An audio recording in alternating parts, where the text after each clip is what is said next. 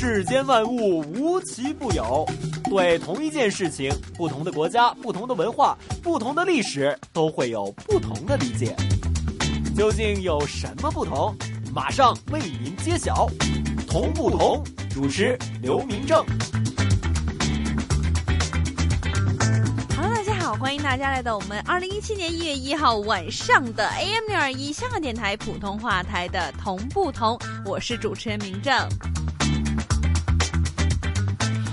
今天呢，明正要在一月一号的晚上给大家带来的同不同关于北京胡同的信息呢，当然要应着新的一年的到来呢，我们去总结一下，去整体的去看一下现在的北京老胡同。其实现在北京老胡同面临着一个，我相信是很多人都会有所耳闻的一个情况，就是很多胡同都在慢慢慢慢的消失。所以，让我们今天晚上这一集的北京胡同，在二零一七年第一天呢，我们一起来听一下这些逐渐消失的北京老胡同。狼伯伯，狼伯伯，这个世界那么大，究竟有什么好玩的呢？嘿嘿嘿嘿，那你就去找找看吧。找不到的话，我就要把你给吃掉。哇哈哈哈哈！童言无忌。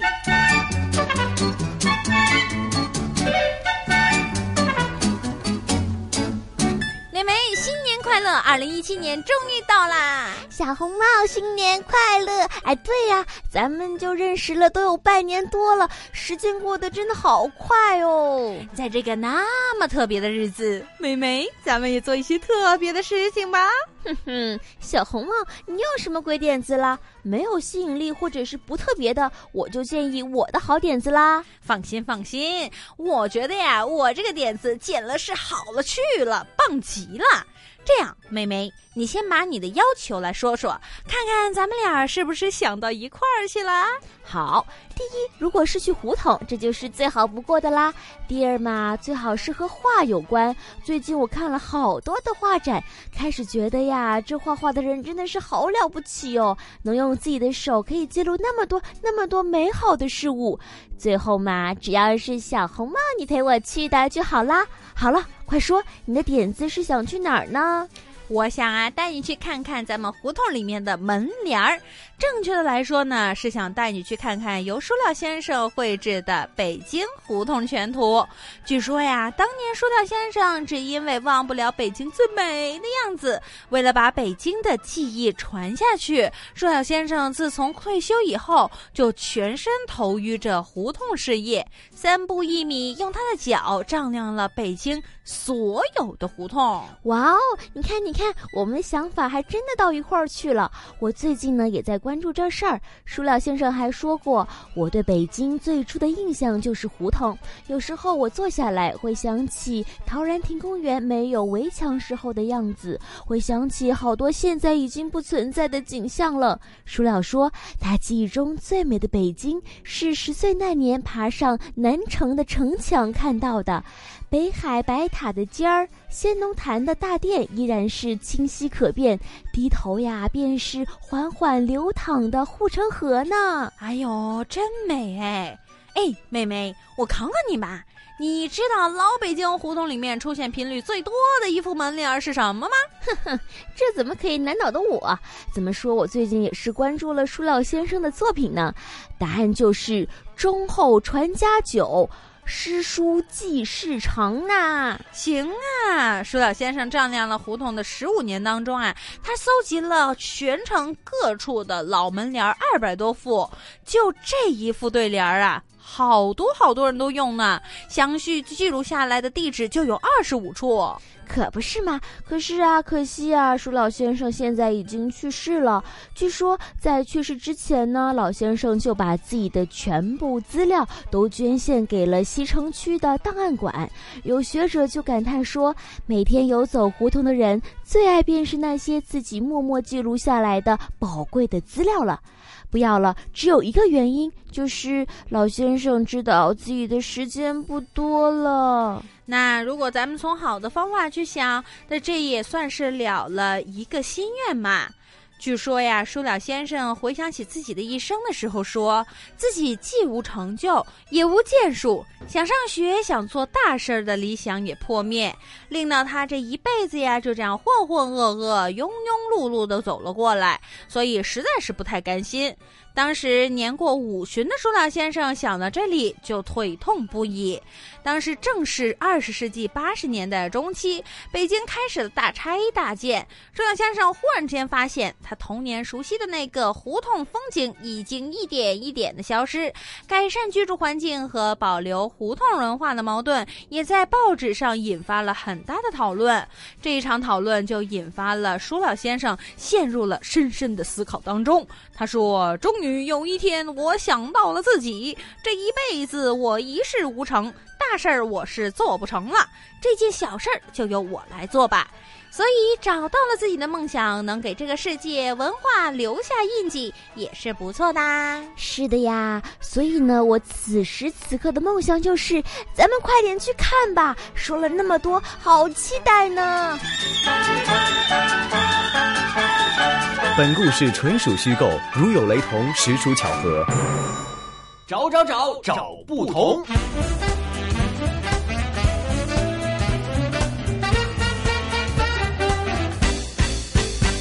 欢迎大家回到我们二零一七年第一集的《同不同》。今天一月一号的晚上呢，明正会带大家继续来听一听北京胡同的信息。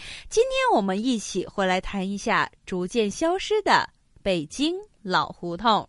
首先，我们今年呢会继续邀请到我们的香港大学专业进修学院语言及文史哲学系的刘老师，为我们一起来介绍一下那些逐渐消失的北京老胡同。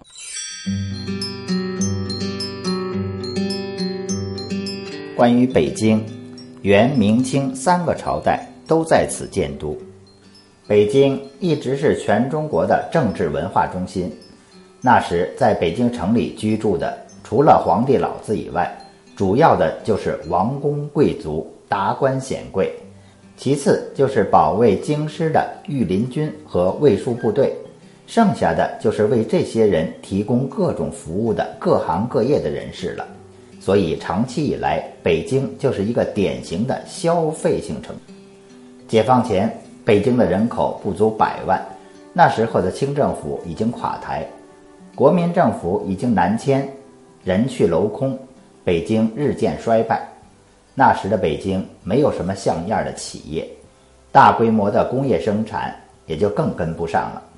除了在石景山有座发电能力不足十万千瓦的火力发电厂以外，还有个炼铁厂，再有就是门头沟煤矿了。而城里边呢，大部分是一些手工作坊，像是同仁堂国医药。六必居酱园子、王致和酱豆腐、王麻子剪刀铺，这些作坊大部分都是前店后厂，主要的商业区就在前门外大石栏一带。另外还有东单、西四、鼓楼这几个地方的店铺比较集中。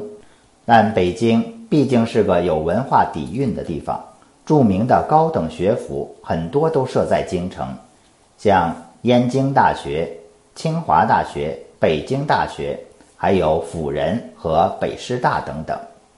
另外还有一些中小学。在当时的居民结构中，除政府和公教人员之外，最令人羡慕的职业就是做银行、邮电和铁路这三大行业了。当时人们称银行是金饭碗，邮电是银饭碗。铁路是铁饭碗，据说当时的铁路员工的待遇是最好的，除了按月能领到薪水之外，到了年底还给每个员工两袋白面和一吨煤。不过那时的铁路都是老子退休之后儿子顶上，铁路行业也算是世家传习，外人很难挤得进去。找找找找不同。谢谢刘老师。其实从当时北京居民的人员结构上来分析，很多学者都说，当时北京人的就业机会其实很少，求职呢也不是一件容易的事情，所以人们为了生存，为了养家糊口，必须。要学一技之长，这也是北京胡同里面的一个小特色。在三百六十行当中，样样都要从学徒做起。那里一般家庭的男孩子到了十三四岁的时候，最多的就是读书读到小学毕业。为了减少家人吃饭的人口，帮助家里生活，唯一的办法呢，就是出外。当学徒，当时深造其实也不是一件容易的事情。先要送礼托人介绍，人家买卖店铺同意之后接收，不但要找铺保，而且还要立下字据。所谓的字据，实际上就等于一张卖身契。深造的时期呢，一般都是三年零一节，而且深造期间还没有工资，也没有休假。除此以外，当时的深造要早起晚睡，要伺候掌柜的，要替老板娘干杂物和带孩子，要端茶递水、倒尿盆儿，挨打受气、吃不饱都得忍着。如果深造期间因为自己忍受不了，所以私自逃跑或者上吊投河自尽等等等等轻生的情况，深造的家长还要赔偿店铺的饭钱和损失。所以在三年里面，能不能真正学到手艺，那要看的就是自己是不是真的勤奋和机灵了。当时的文化，在三年深造期满之后，不要白干部一节，算是对老板和掌柜的答谢。出师以后呢，才能算是正式店员，可以赚一份工钱。赚了钱以后，除了要扣去吃喝，剩下的还要拿回家去，帮助家里。养家糊口，找不同时间到，你找到了吗？同不同？Bingo，答案揭晓。欢迎大家回来，我们今天二零一七年的同不同？今天明正带着大家走进了逐渐消失的老北京胡同以及他们的文化。其实，在以前的老北京的老胡同，在居住在北京有情里的人们中，住深宅大院的毕竟很少，多数的人呢都属于低收入的平民阶级，一般都是一家一户的住在低矮的平房和小四合院。另外，还有一些处于长期失业和半失业状态的人们，生活当然就更加艰苦了，只能够在胡同里面的大杂院里租一间小。小房子来住，比如说我们著名的老舍笔下拉洋车的骆驼祥子之流，终日为生活而奔波。为养家糊口而发愁，但是这些和一些打零工和做散工为生的人们相比，也就不算什么了。他们艰难的程度，要一家老小瞪着眼睛盼着傍晚当家的回来，能够带回当天所挣来的一点点工钱。在五十年代初期，北京居民平均生活水平也很低。人均最低的生活费的标准就是每人每月八块五毛钱。当时政府公教人员的工资分为供给制，是由政府负责工作人员的吃穿住，另外还有点零钱。而除了这个以外的，就是薪金制了。薪金制是按照当日的小米价格来折算，一般工作人员每个月的工资相当于二百四十斤小米。如果小米儿当时的市价是一毛钱一斤，当个月的工资就会折合成二十四元钱。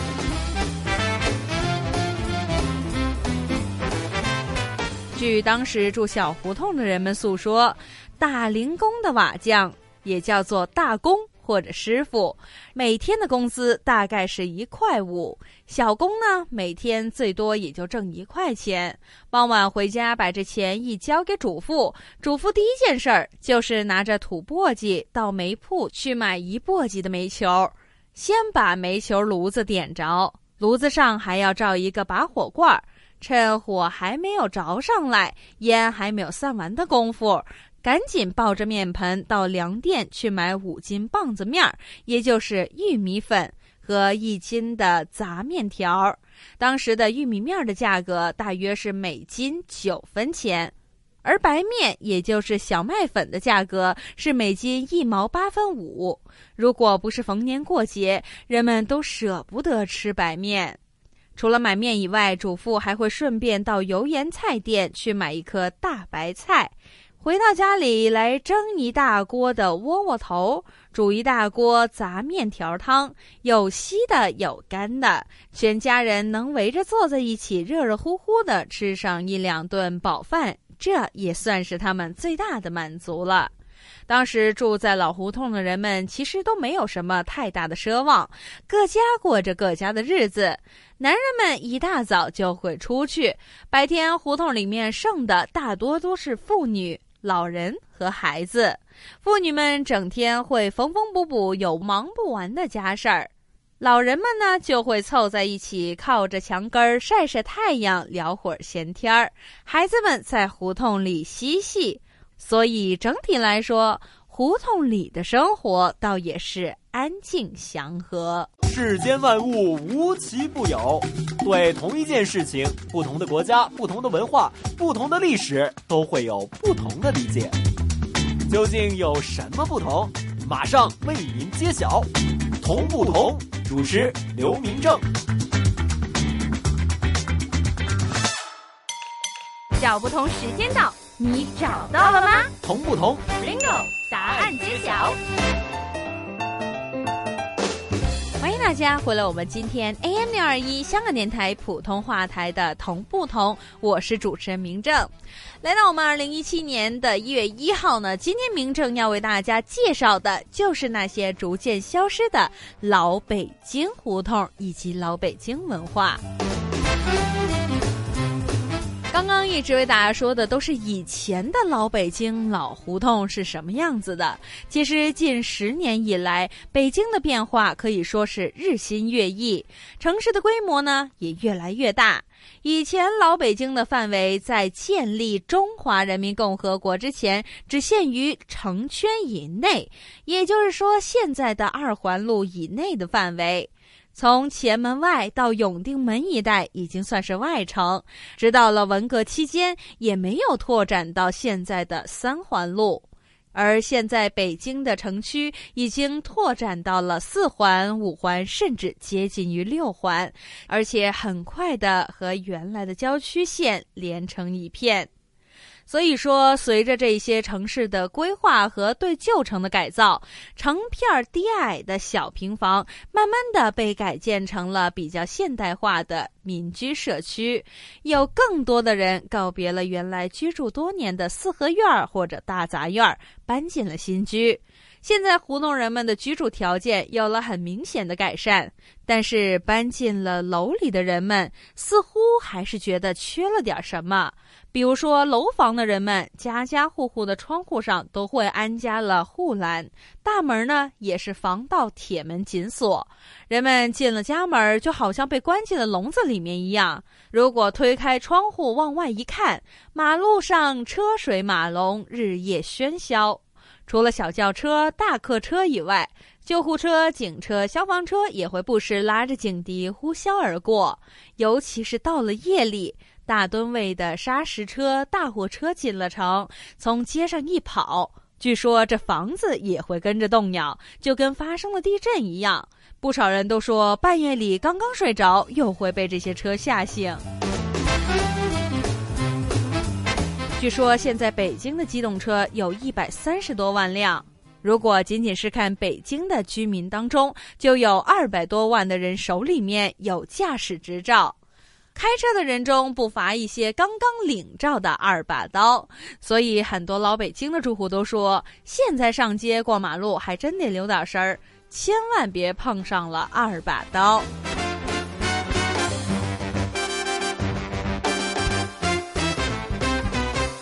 不过，这样繁华的景象，由于车辆太多，也容易造成了交通堵塞。这已经是很多现代化城市的通病，不单指噪音太大。而且还会造成空气的污染，破坏环境。而我们刚刚其实提到了很多关于北京的城市规划的内容，比如说什么是二环、三环、四环、五环、六环，或者甚至是郊区呢？接下来我们一起来听一首跟二三环、四五环有关的歌曲。回来之后，继续我们今天的同不同，继续为大家介绍那些消失的老北京胡同的老文化。小不同时间到。你找到了吗同不同？？Bingo，答案揭晓。欢迎大家回来，我们今天的同不同？今天明志要给大家介绍的就是那些逐渐消失的老北京胡同的老文化。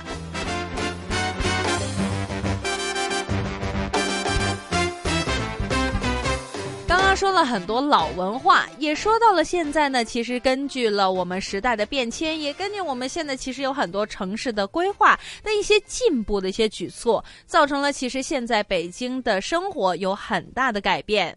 其实现在的北京城现代化的气息变得越来越浓，城市的人们生活节奏呢也越来的越快。当然，这些与年轻人来说是没有什么问题的。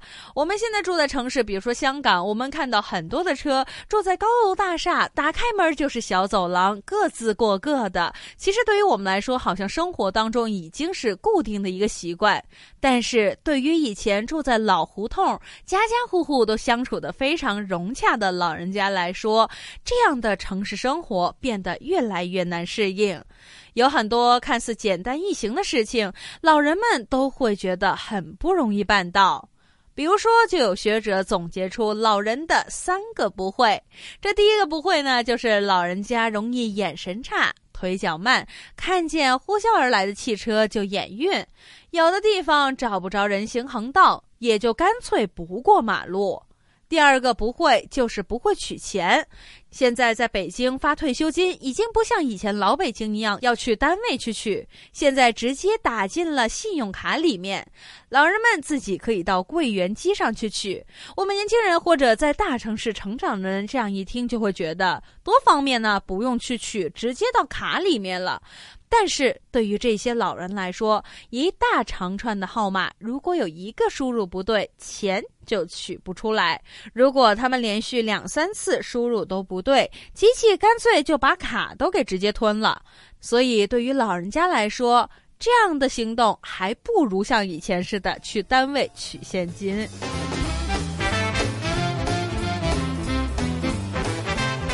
最后第三个不会就是不会买东西。现在北京有很多的大商场、大超市，走进去呢，一看就会令人眼花缭乱。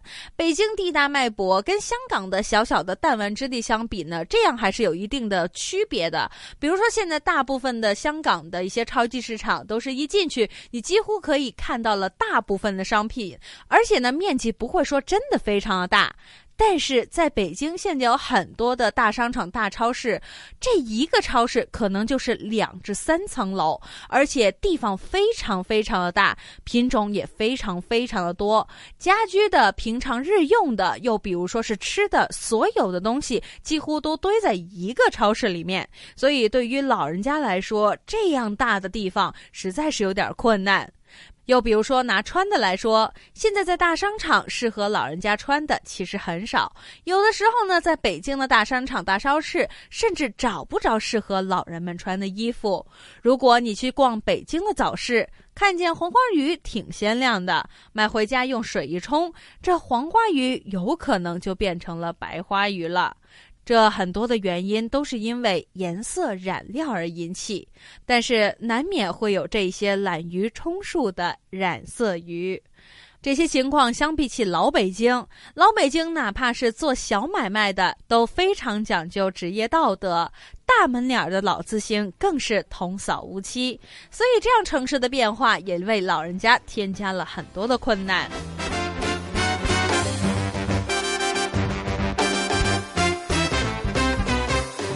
人贵有自知之明，人老了、退休了，就应该退到适合你的地方去。这是一些的学者的想法。比如说，有一些老人家就会分享说，如今他们选择了远离北京十公里以外的远郊区，那些地方有山有水，远离城市的喧嚣和烦恼。可以过一种与世无争的乡下人的生活，所以他们都说事情其实就是这样的。现在的北京，有的人拼命的往城里挤，又有北京城里往城外远郊区跑。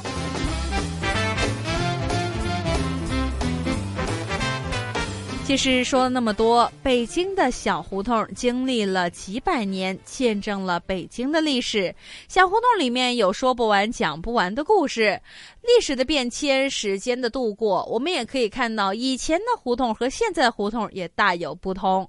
随着城市不断的发展，有很多的老北京人都感叹说：“看来低矮的小平房和变了样的四合院，连同小胡同都抵挡不了这种逐渐消失的命运。”大世界，小玩意儿。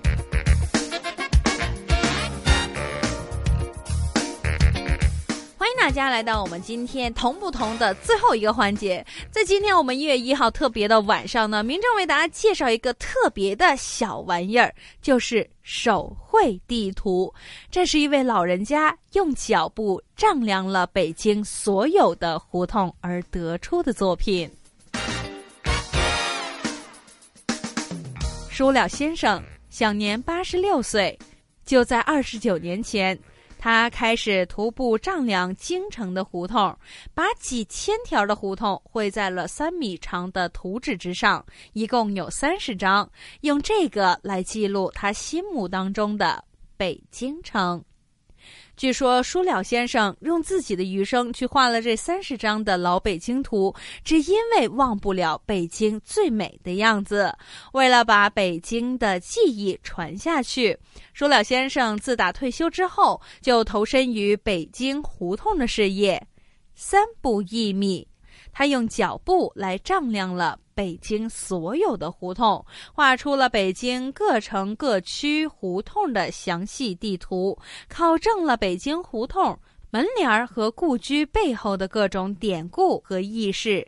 这一做就是将近三十年的时间，所以也因此很多人们都称他为北京最后的守城人。在舒了先生的内心当中，其实一直都有一个想法。他曾经听说过，在乾隆十五年，也就是一七五零年，清政府动用了宫廷画师绘制过的一张京城全图，很是仰慕，但是一直都没有缘分可以看得见。所以他就想，要是自己也能画一张现代的京城全图，该有多好！结果他真的做到了。他一步一步地丈量了北京二环以内全部现存的几千条胡同，包括那些死胡同，整个北京城就这样了然于心。光是记录数据的本子，他就用了四十一个。所以很多人都说，你很难想象到地图上标注的几个小字需要花费多少时间和心力去寻访。对此，舒了先生曾经说过。胡同是老北京人的魂儿，一天不见就像丢了魂儿。他用自己对老北京的热爱，写出画出另一个北京城，找回了老北京的魂儿，找回了老北京的故事。